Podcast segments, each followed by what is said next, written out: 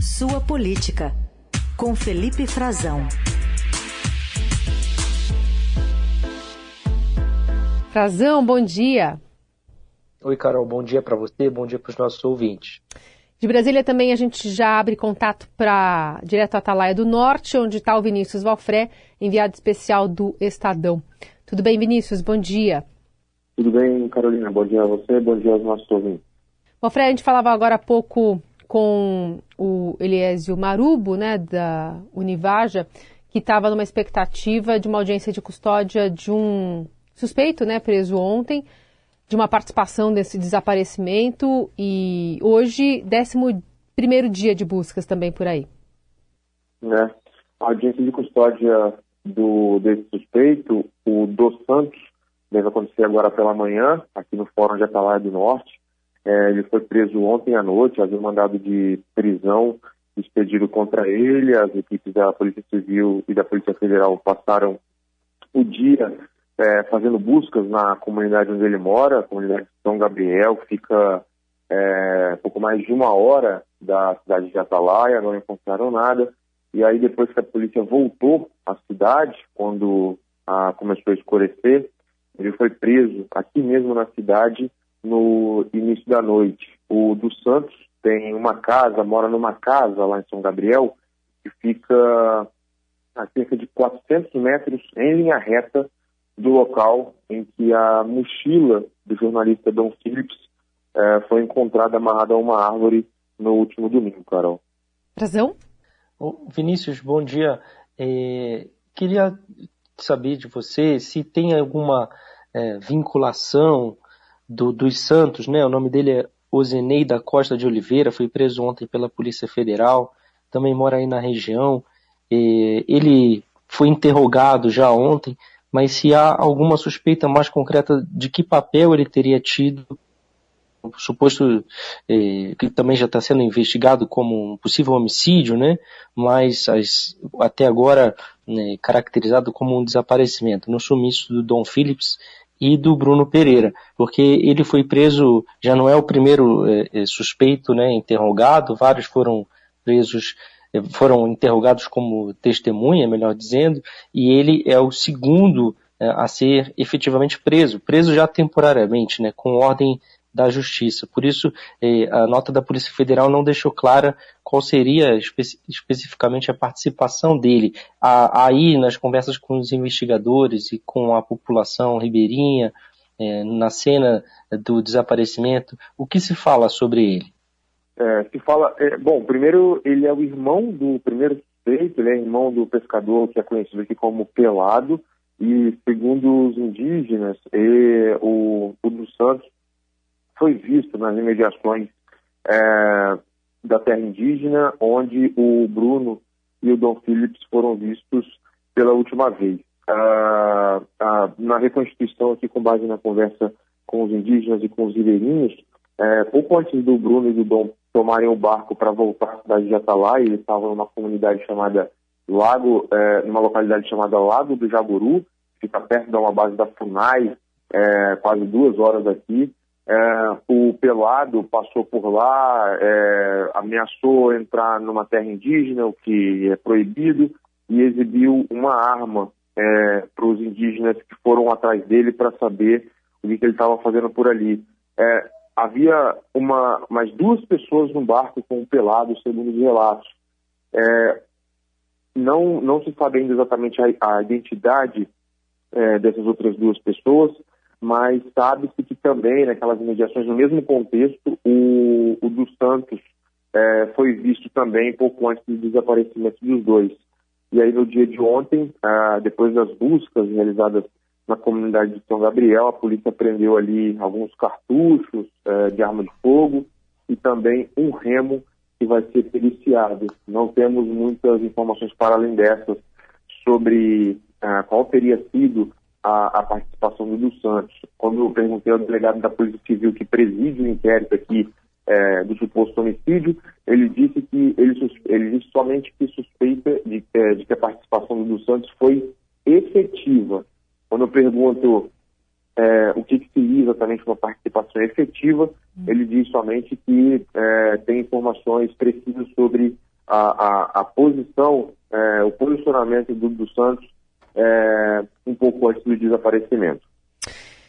É, a gente está com a confirmação de uma manifestação do primeiro-ministro do Reino Unido, Boris Johnson, que se disse profundamente preocupado com o que pode ter acontecido com o jornalista britânico Don Phillips. É a primeira vez que o líder britânico fala né, sobre o desaparecimento não só dele, mas do indigenista Bruno Pereira também.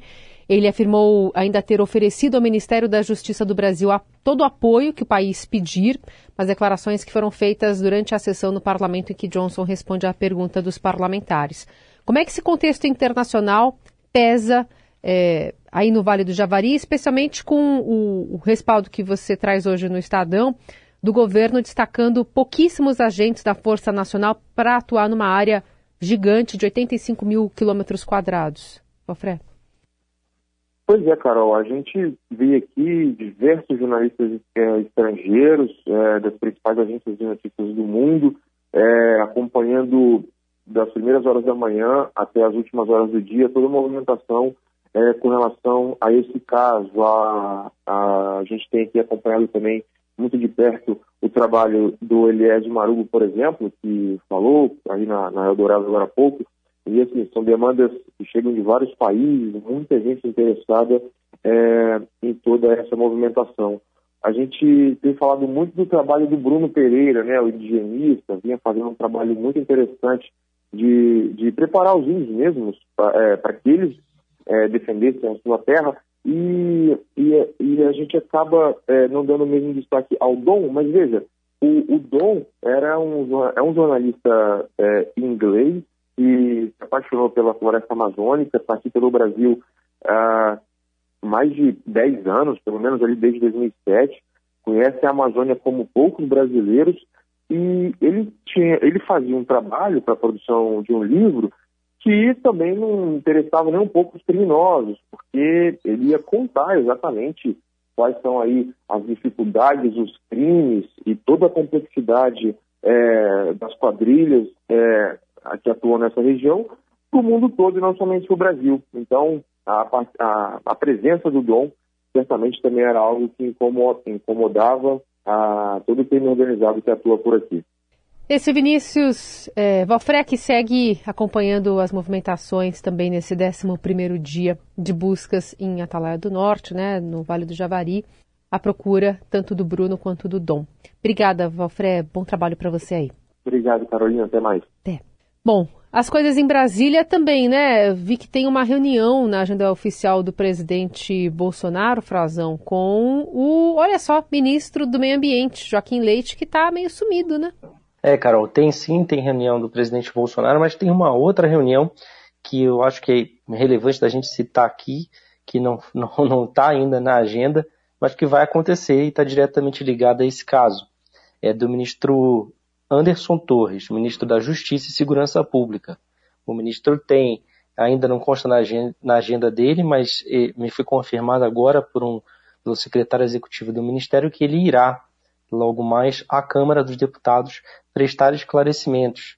A, base do governo havia conseguido ontem é, cancelar, né, anular um requerimento de convocação na Comissão de Direitos Humanos, para que ele fosse é, compulsoriamente obrigado a prestar esclarecimentos. Ele foi convocado, Carol, no caso do Genivaldo, que foi morto numa operação da Polícia Rodoviária Federal no Sergipe, uh, uh, todos os nossos ouvintes devem lembrar, tomaram possivelmente conhecimento desse fato. Ele foi morto, eh, estava pilotando uma motocicleta sem uso de capacete, foi abordado por policiais e a conduta, né, o procedimento eh, adotado está sendo alvo de muitos questionamentos porque ele foi preso eh, dentro de uma viatura e soltaram uma, uma, um, um artefato é, não letal, né, que acabou por matá-lo. Um artefato não letal era uma bomba de gás lacrimogênico, quando, você, quando usado dentro de determinadas condições, mata, como se viu. Né? Um, cenas grotescas, inclusive, que rodaram o mundo e causaram muita perplexidade em todo o país. É, a Polícia Federal, inclusive, o Judiciário, é, recentemente, né, nessa semana, rejeitou a prisão desses policiais e a Polícia Federal já foi, comemorou inclusive, já que foi autorizada a voltar a participar de operações fora de rodovias. Uh, soltou uma nota para celebrar isso, uh, inclusive dizendo que tem um apoio da sociedade brasileira.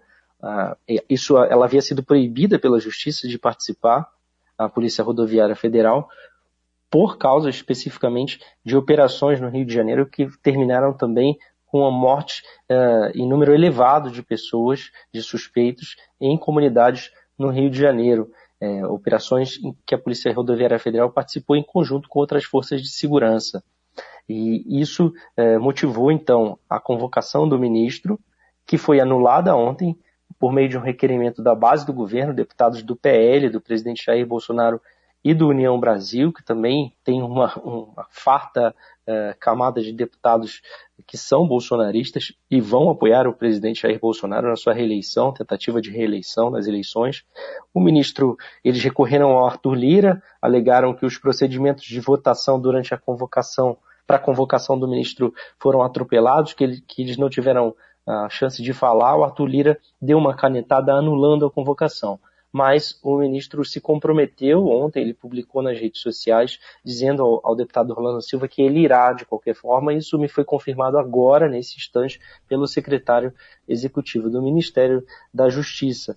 Então é esperada hoje a, a participação do, do, ministro. De novo, ele não é obrigado a ir, Carol, uhum. mas ele diz que irá para prestar esclarecimentos e aí vai falar não só sobre esse fato é, relacionado ao Genivaldo, né, a operação da Polícia Federal, mas também é, da Polícia Rodoviária Federal, melhor dizendo, uhum. mas é, também sobre os fatos relativos ao desaparecimento do Dom Phillips e do Bruno Pereira. Ele tem muito a explicar, como a gente viu hoje no, no jornal, né, a gente traz informação sobre a ausência de, de um efetivo maior da Força Nacional, que também está vinculada a ele lá na região, Carol. É isso. É, esse detalhamento que você, o Valfré e o, o Lauriberto Pompeu trazem no Estadão de hoje.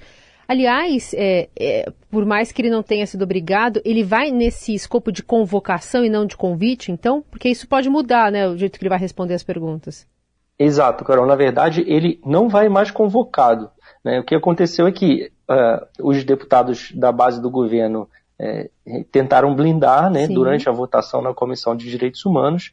A, a, eles perderam a votação, a votação foi contestada por eles, eles fizeram um requerimento né, uhum. para a presidência da Câmara e o Arthur Lira canetou. Tá. Canetou dizendo que ele entende que a votação se deu de forma atropelada e que os deputados da base do governo não tiveram é, direito à, à, manifestação completamente contemplado, embora ele já tivesse, inclusive, feito orientação de voto, inclusive o próprio partido do presidente, partido PL, eles é, tinham a razão segundo o entendimento do Arthur Lira, que é um aliado do governo, né? Sim, e a comissão ela burocracia, é comand... né? Exato, e a comissão é comandada é, pela, pela oposição, é presidida pelo deputado Orlando Silva do PCdoB. Uhum. Ou seja, ele não vai mais como convocado, ele não tá. tem obrigação de ir, mas ele promete ir, vai inclusive poder falar sobre eh, os contatos dele, como você comentou agora, dessa primeira manifestação do Boris Johnson, que, que esteve eh, sugeriu né, que, que poderia dar apoio ao Brasil, eh, os contatos dele com uma ministra do governo britânico, a ministra eh, Vicky Ford, que, que trabalha no governo britânico responsável pela, por África, América Latina e Caribe, ela teve uma reunião com o ministro Anderson Torres na semana passada e disse que o Reino Unido estava é, completamente pronto para prestar apoio à operação de buscas. O ministro poderá também uh, explicar melhor isso e explicar por que a Força Nacional tem um efetivo ainda tão pequeno na região do Vale do Javari. São 85 mil quilômetros quadrados, são 19 etnias, uh, eh, 19 grupos indígenas, melhor dizendo, uh, isolados lá dentro, quatro bases da FUNAI.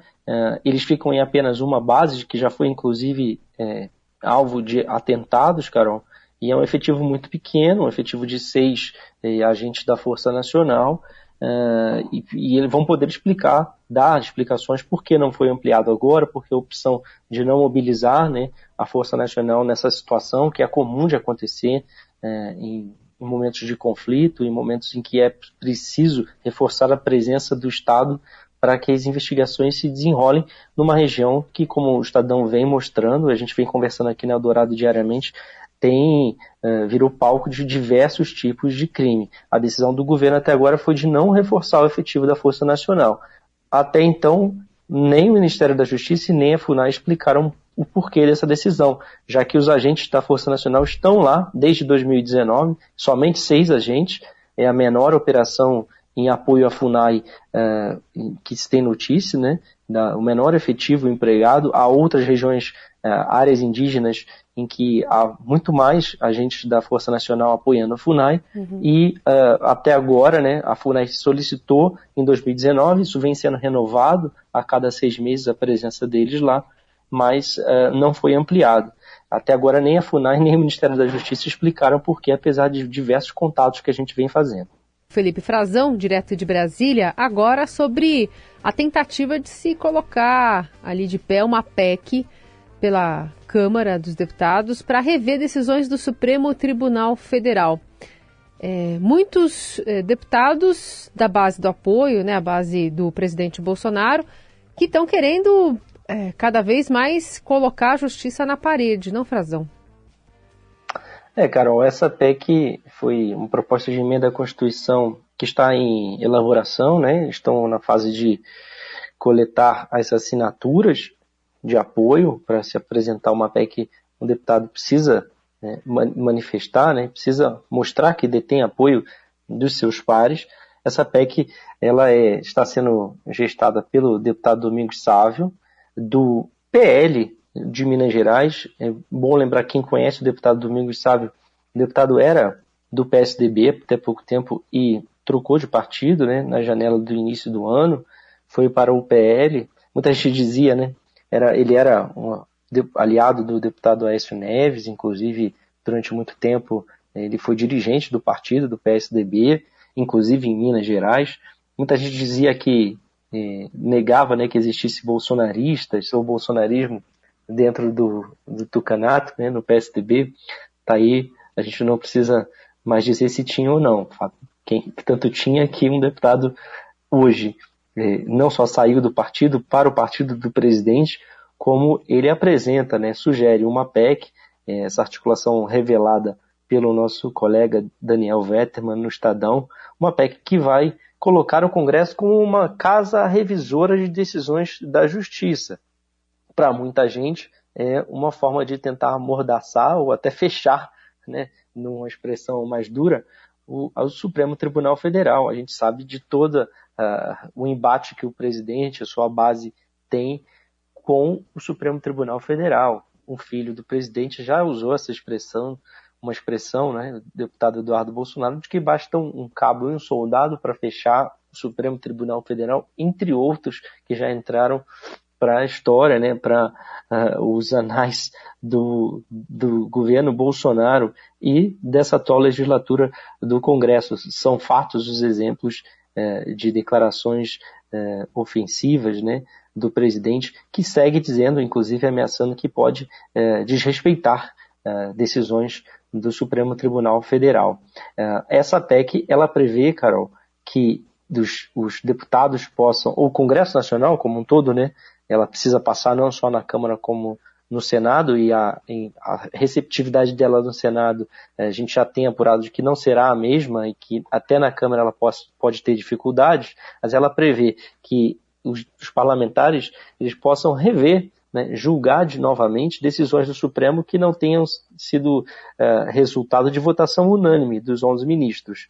Quase nunca isso ocorre, né? é raro unanimidade e quando a decisão também, segundo eles, extrapolar limites constitucionais, inclusive entra no critério de constitucionalidade.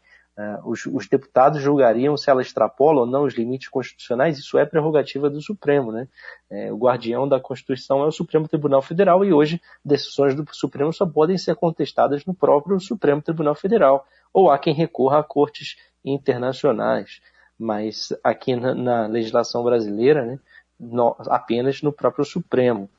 Eles querem revisar e acham que isso é uma forma de conter o que eles acham que é intromissão do Supremo eh, em assuntos da política. O fato é, Carol, que se essa PEC não foi apresentada pelo presidente ou tampouco por um de seus filhos, que muito possivelmente é, vão apoiá-la, tudo indica que sim, é, e essa PEC tem a marca do bolsonarismo, porque também a gente mostra hoje no Estadão que os parlamentares que, que são pilares eleitorais do presidente, que são representam grupos que apoiam o presidente Jair Bolsonaro desde a sua primeira eleição, da bancada evangélica e da frente parlamentar do agronegócio, eles apoiam, têm manifestado apoio ao segmento dessa proposta de emenda à Constituição. Frazão, para a gente encerrar, queria que você falasse desse veto eh, do presidente Bolsonaro da retomada do despacho gratuito de bagagens em voos, que pode ser derrubado pelo Congresso, né? Pode sim, Carol. Essa decisão o presidente vetou, né, anunciou ontem à noite, ele já havia ameaçado vetar uh, o despacho gratuito de bagagens. Bom, se essa PEC, eh, isso se confirmou hoje, né, no, no, no, Diário Oficial da União, publicado hoje o veto.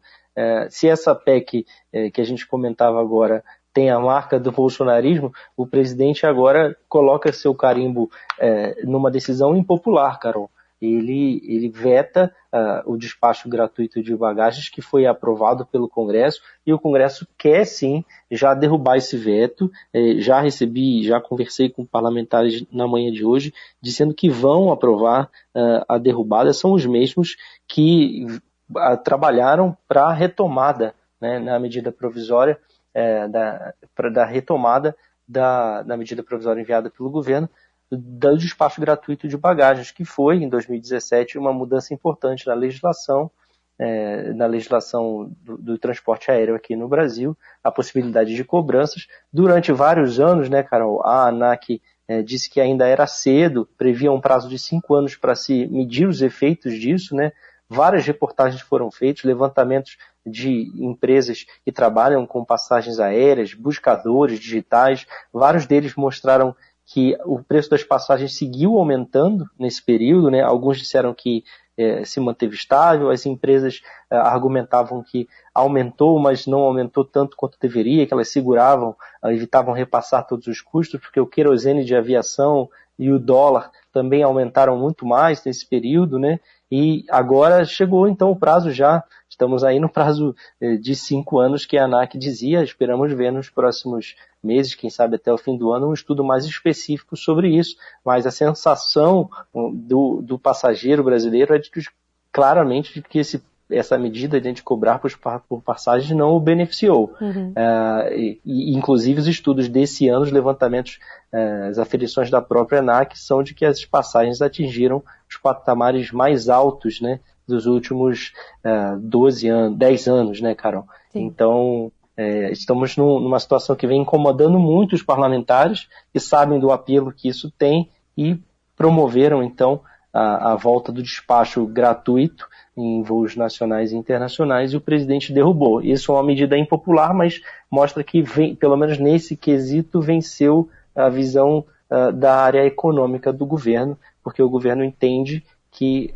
se, se for obrigado a despachar gratuitamente, isso vai aumentar ainda mais né, os custos das passagens que já estão batendo recordes em 2022. Frazão volta amanhã conversar conosco no Jornal Dourado. Obrigada, viu? Boa quarta-feira aí. Obrigado, Carol. Um abraço até amanhã.